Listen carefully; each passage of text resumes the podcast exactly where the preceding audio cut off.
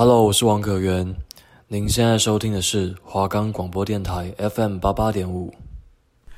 想知道各品牌重机最新的资讯吗？想知道最近有什么有趣的交通议题吗？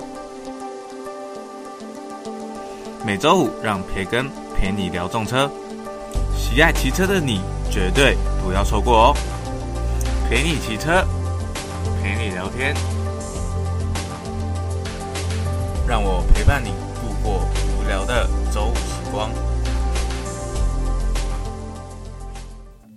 现在我们的节目可以在 Firestore、Spotify、Apple Podcast、Google Podcast、Pocket Cast、Sound Out Player 等平台上收听，搜寻华冈电台就可以听到我们的节目喽。大家快点去支持我们的华冈电台吧！哇，真的是一阵子不见了，两个礼拜。OK，那这两个礼拜培根我发生了非常多的事情。那我先稍微小小闲聊一下，等一下再来关心各位的期中考，顺便炫耀一下我的期中考。所以我等一下还会再做一次开头。OK，那这周比较特别啦，我就做两次开头。好，没关系。好了，那不知道各位就是。呃，就是少了一周，有没有就是觉得很寂寞？因为我们上礼拜停周嘛，停播一周，那想必应该是很多观众心痒痒的，想要听就是培根的一些新的介绍吧。好了，没有了，我在自肥了。其实根本就没人想听我的介绍。好了，那今天的节目，我个人是觉得还蛮复杂的。OK，因为今天要探讨非常多的事情。那当然这只是开头闲聊。那今天首先我们会先来聊聊，就是前面一开始的陪你聊车，我们会先聊一下最近这两个礼拜出了哪些新车。原则上我应该还是只会挑两三个品牌出来讲啦，因为。其实这两个礼拜推出很多新车，那因为上礼拜停播，所以就没有介绍到，所以我还会就是分礼拜吧，分好几个礼拜这样慢慢讲完。那我们会在十二月十一号的时候做停播，所以我会想办法尽量在呃十二月十二月十一号前把一些机车介绍给介绍完。那甚至是可能往后几周可能就不会讲交通议题了，因为其实交通议题也没有那么多东西可以聊。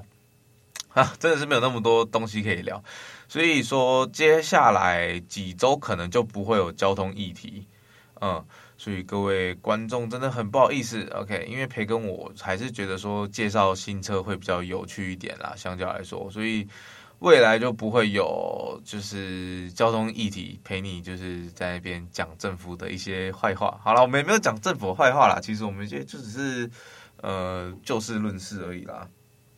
好。反正今天时间比较多，那我们也很久没有见面了。那我这边就跟听众稍微闲聊一下。反正我是觉得，就是呃，我要怎么讲啊？我原本要讲什么啊？对对对对，哦，我我不在做效果，我刚刚是真的忘记。就是啊，就是今天我想介绍的车系就是比较偏向旅行啦，旅行风。今天比较没有特别去介绍防晒，所以比较可惜，而且。呃，我环顾就是最近这两周啦，就是这两周也没有什么防晒车的推出，所以期待防晒车的听众真的要比较不好意思啦。就是最近真的，呃，车厂没有再出什么防晒车。最近可能比较有名的消息就是 R 六啦，就是 R 六停产，那这边真的是蛮可惜的。没关系，我们等一下节目后面我们会跟观众详细的来聊聊 R 六停产这件事情。OK，那。那老话一句啦，就是如果你想买 R 六的话，就趁现在啦，因为就停产了嘛，也不会有新的 R 六了。不过我等一下节目会稍微提到一下，就是呃，对于一些新改款的看法，就是就是可能会推测 R 六接下来走向。因为其实呃，如果各位有去关注重机圈的话，会发现说，其实最近重机就是很少去做，嗯，怎么讲啊？就是不会去做那种纯仿赛的车种，大家还是会去做那种旅行车。然后排气量的话，基本上其实各个厂牌最近也越来越重视所谓的中排气量。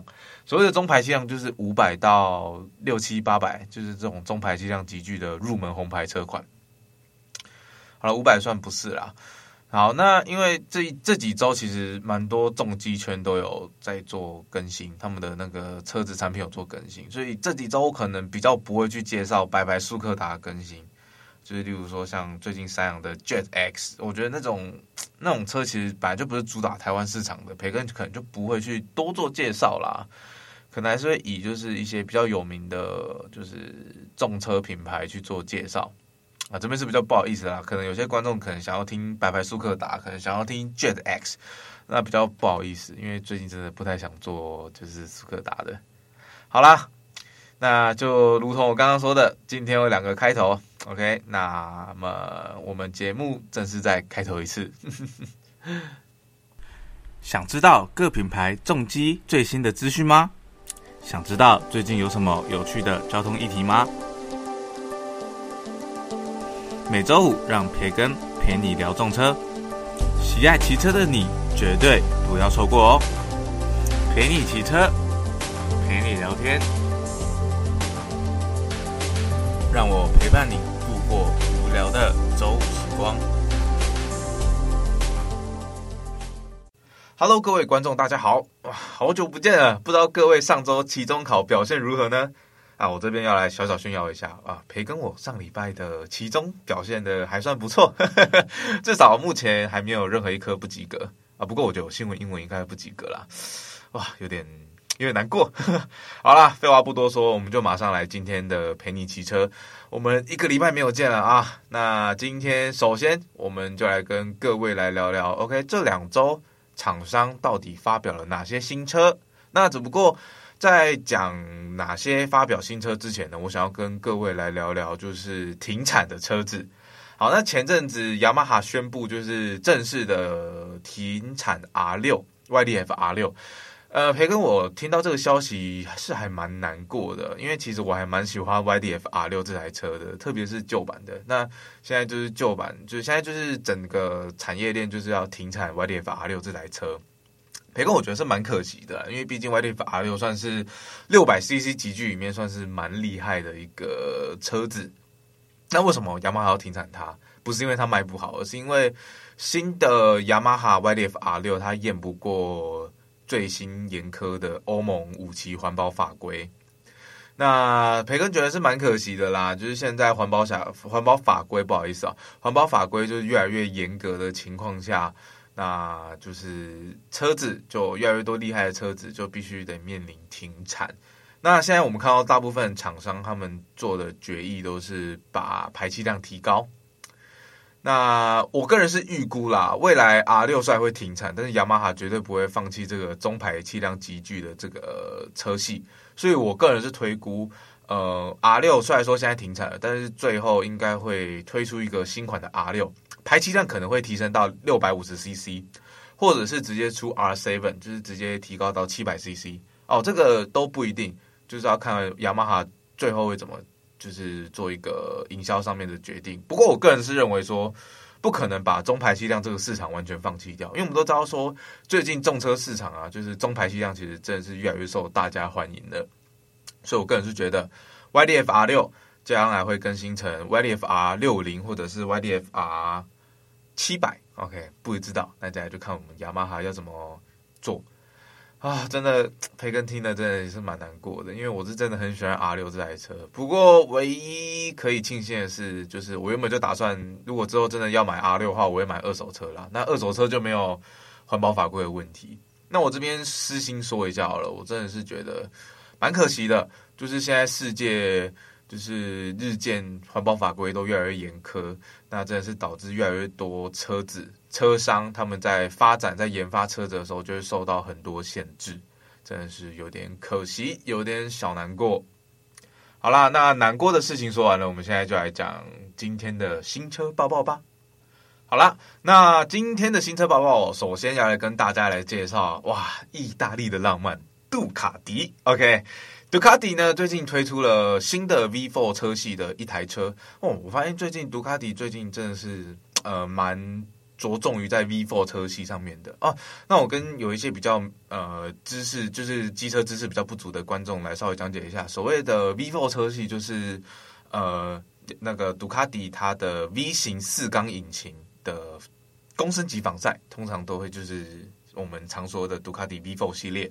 好，那 V4 系列更新了什么？更新了 V4 SP。哇，听到 SP 这个字，各位观众都要知道啊，SP 就是代表运动性的到来。那杜卡迪以前的车系也有用 SP 啦，那只不过最近的车系都没有 SP。那我觉得杜卡迪突然突然做出这个 SP 系列，应该也是有点像致敬以前的经典车款啦。那我们都知道说，杜卡迪之前有出一款叫做 Superleggera V4，哦，这台车很贵，好像全球限量五百台，然后。然后它的台币售价是五百万，那我听说台湾好像进两台啦，哇，真的是有钱人，培根真的好羡慕啊！好，我这边稍微介绍一下 Superleggera V4，因为其实这台 V4 SP 没有什么好介绍的，它并不是现在的 V4 的顶端。我现在来介绍一下我们现在杜卡迪 V4 顶端 Superleggera。那 Superleggera 呢，它它的空气力学据说很接近 MotoGP 等级的。空气力学，也就是说，它空气力学是非常的棒，然后它的电控系统也是非常的十足。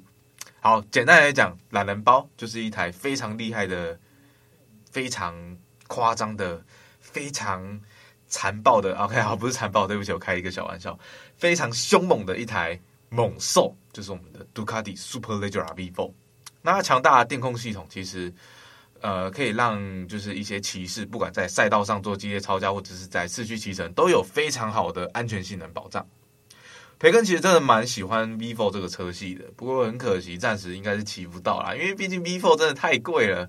那其实一般的租车行通常通常也不会有 V4 的车系啦，真的是蛮可惜。那未来就看轮胎城有没有进 V4 车系，那如果有的话，培根我应该会在轮胎城去出租啦。哦，我这边不是打广告，我先说，只是因为单纯我平常。很常去轮胎城租车而已，我真的不是打广告，我再次强调，OK，所以我这边我也不会讲轮胎城哪里好哪里不好，OK，这不是工商，OK。好，那接下来讲完意大利的浪漫，我们就来回归我们的日系车厂 Kawasaki 的 D 叉十 R。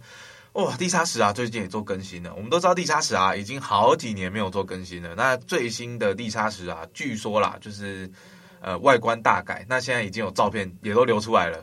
OK，那这个是官方证实的照片啊，就是呃，D 叉十 Double R，OK，二零二一年版的有出现在就是呃就是意大利有，然后好像有最新的车手去一起跟他去做一个合照。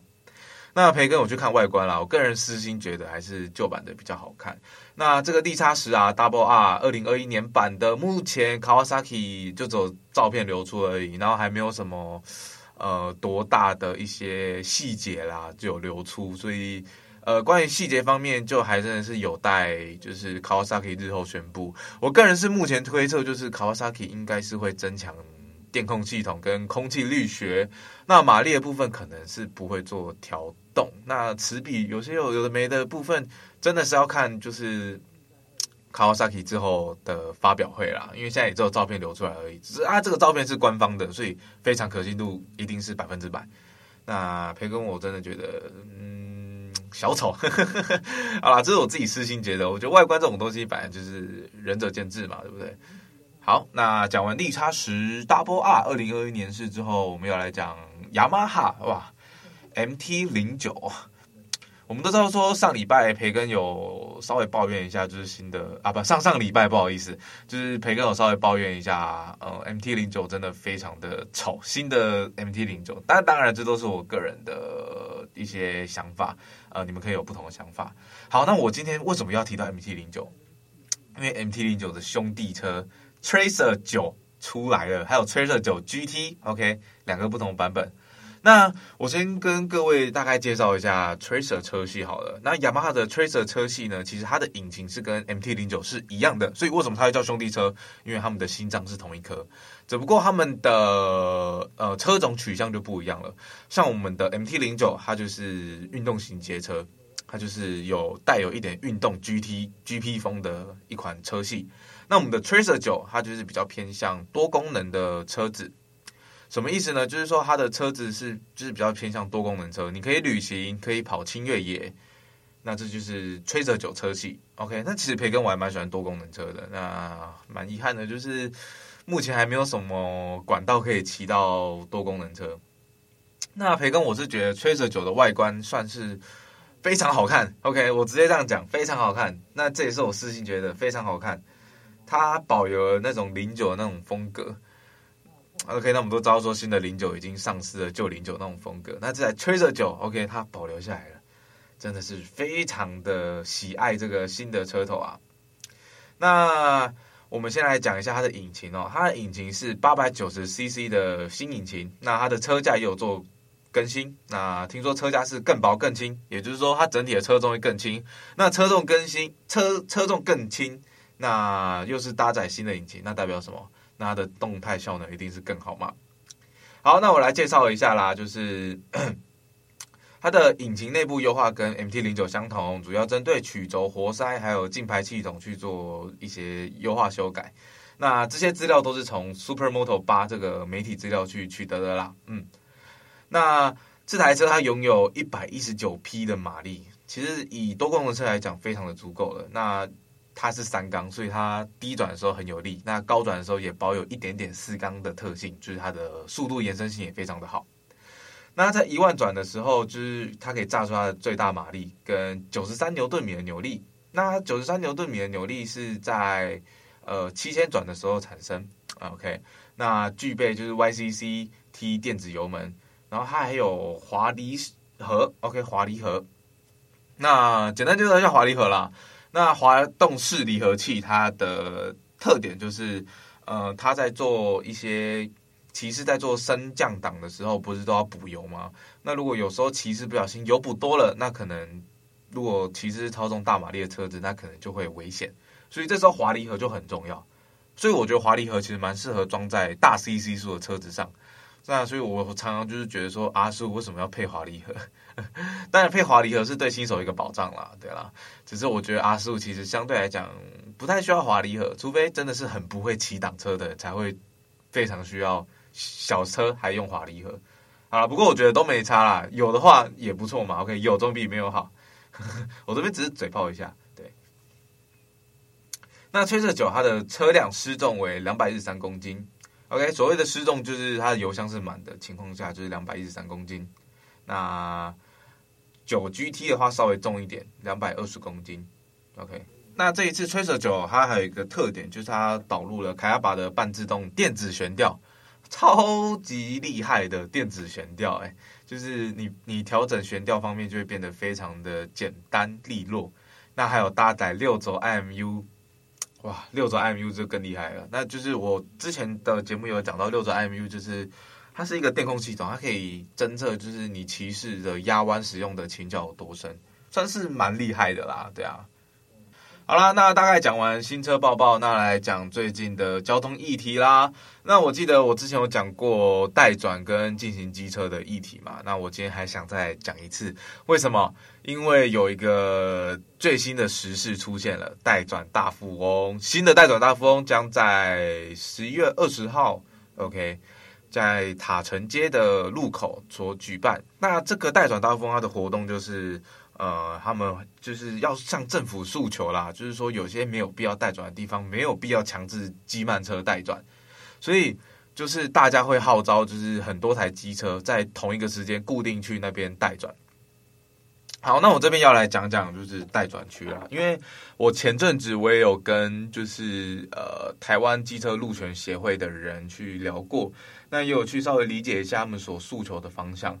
那他们觉目前觉得比较公不公平的地方是在于说，呃，目前政府对于机车的一些政策，或者是对于一些骑士的利益，每次在谈到大众的交通利益的时候，机车族永远都是放在最后一名，放在最后一名讨论的，所以常常被遗忘、被忽略。这也是现在非常多骑士在抗议的东西。那我们今天这个塔城街代转大富翁又是怎么一回事？那首先就是在今年前阵子，我记得是暑假那附近的时候，呃，塔城街的路口突然就是强制机慢车要代转，因为事故率高，事故率会变高，所以政府就决定要代转。那现在这边很多听众听到事故率高，应该就会觉得说，哎，事故率高很好啊，为什么？为什么骑士要抗议代转呢？那呃，不公平的点就是在于说，政府说事故率高，但是事故率会高的原因跟机慢车直接左转没有关系。就是呃，因为事后有很多民意代表跟议员，他们有去翻阅政府的这些研究资料，发现说塔城街这个路口事故率会增高，其实不完全是机慢车直接左转的问题。然后他们发现说有很多都是汽车撞汽车，或者是一些就是根本就不是跟待转有没有待转有关系的车祸，通通都推向就是机车没有待转，就是他们把很多跟机车没有关系的事故全部都推向说机车没有待转。我觉得真的讲实在的，以我的立场，就是以我自己有在骑车，我是一个骑车的立场，其实我还蛮生气，还蛮不满的。就是我会觉得说，政府你今天你要做任何的交通改革，我觉得没有问题。你甚至拿出数据说，哦，因为这边常常发生事故，所以要做交通改革，我觉得都没有问题。但是你的研究方法不能有问题。你不能今天就是呃，明明就不是歧视的问题，明明就不是怎样，就是机车有没有带转问题，明明就不是有没有分快慢车道车种分流的问题，你就是直接一股脑的推向机车。那之前我有去采访台北市政府的黄一芬议员，他有跟我说，其实现在有很多交通的报，那个交通的研究啦，对，就是他们都指出说，就是其实呃，没有很多，就是他们。研究方面都没有做出车种分流，也就是说，今天有很多路口，它之所以会突然增加待转啊，通常交通部给出的回应就是啊，因为现在事故率变高嘛，所以就必须我们得让机车限制机车的利益。不过我觉得也不公平，因为议员那时候他去研究彻底研究这个数据之后，发现其实有很多都是汽车撞汽车，或者是汽车违规所造成的事故，而且不数量很多哦。就是汽车违规所造成的事故，通通都把错集合起来，然后一起说，因为机车没有带转。我觉得这个真的是非常不得，就是非常要不得的一个行为啊。那我真这边我也是正式批判政府，我觉得就是呃这方面真的确实也没有做得真的很好。我这边不是要带风向，我真的是以现实去论述。我相信听众也可以判断，如果说今天那个路口真的。机慢车直接左转造成的事故增加的话，那我完全同意政府去做代转。但今天政府不是，他拿出的数据没有经过整理，甚至没有经过就是 A one A two 的一些整理，就直接一股脑推向说，因为机车没有待转，所以事故率还增加。甚至是有些路段是因为呃，相较于去年，今年车子变多了，车流量变多了，这个路段车流量变多了，哎，车流量变多，你路你那个事故一定会增加啊。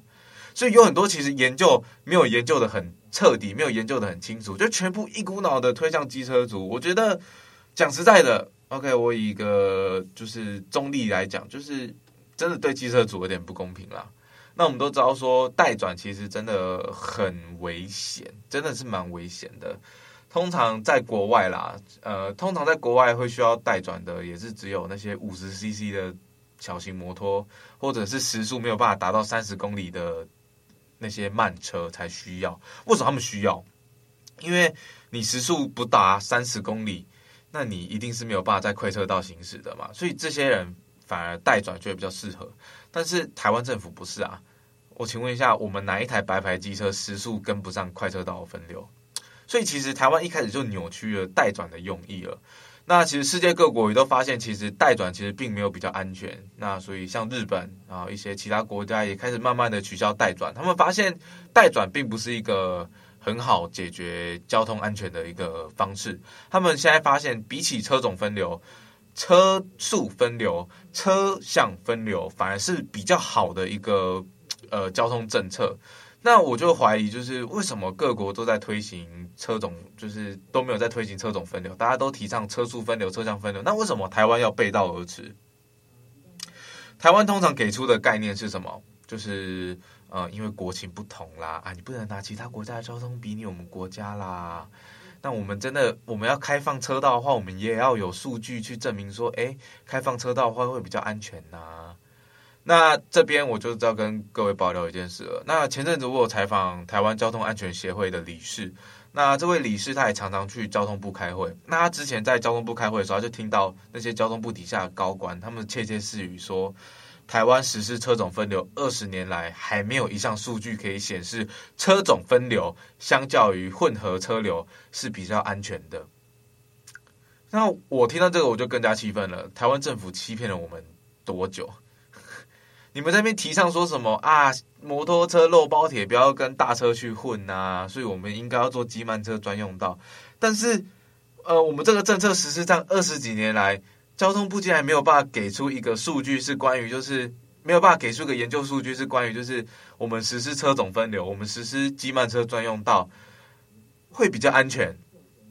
交通部实施这二十几年来，竟然没有一个研究科学数据可以显示这样比较安全，那就等同于是说，就是你既然没有办法显示比较安全，那交通又在开始日趋恶化的情况下，因为我这种采访议员，那议员是说最近台北市真的是交通恶化，那你现在都证明说证明不了说车种分流比较有用的话，那为什么台湾政府不要遵循其他各国的车速或者是车向分流呢？对不对？我就觉得这样真的是很奇怪啦，真的是非常的奇怪。好啦，今天的聊交通就差不多聊到这边了。那培根，我今天应该会去塔城街去观摩一下所谓的呃代转大富翁啦，顺便也是支持一下，因为我觉得政府这样的黑箱作业真的不是很好。我们是身为一个民主国家，我们是不太能接受这样的黑箱作业。好。又来到了我们节目最后七分钟的尾声，那今天要来聊聊什么呢？首先，我想要跟各位来聊我们刚刚有讲到的嘛，就是 MT 系列啊。我上礼拜、上上礼拜有讲过，我很喜欢 MT 系列。那出现这个 Tracer 9 GT，培根我个人真的是超级喜欢。刚我我真的不好意思，我刚刚骂脏话了。好，没关系，我真的是超级喜欢这个 Tracer GT 这个系列。我觉得这个系列真的是。棒棒哒，真的非常的棒。呃，因为以多功能车来讲，台湾其实近期也是越来越流行了。OK，越来越流行这个呃多功能车的文化。那培根我比较可惜的是还没有骑过多功能车啦，因为培根其实呃对越野蛮有兴趣的，那对旅行也有兴趣。那多功能车的特点就是它可以越野，也可以旅行，所以就非常的令我感到好奇啦。好啦，那我接下来来讲讲就是防晒的部分。OK，比较多年轻的观众应该对防晒比较有兴趣。那我这边要讲的当然就是 YDF R6 停产，我真的是崩溃啊！不知道有没有听众跟我一样喜欢 R6 车系，那也是对于 R6 停产感到非常的难过哦。培根我真的是非常的难过，因为培根真的很喜欢 R6 的设计，呃，甚至可以这样说，我喜欢 R6。胜于 R1，好了，那我之后我节目想要新增一个单元，就是呃，就是那个车种的介绍跟感想，就是我可能会去租车来骑，那骑完之后再跟各位观众来分享说，哎，这台车它的骑乘感想是如何。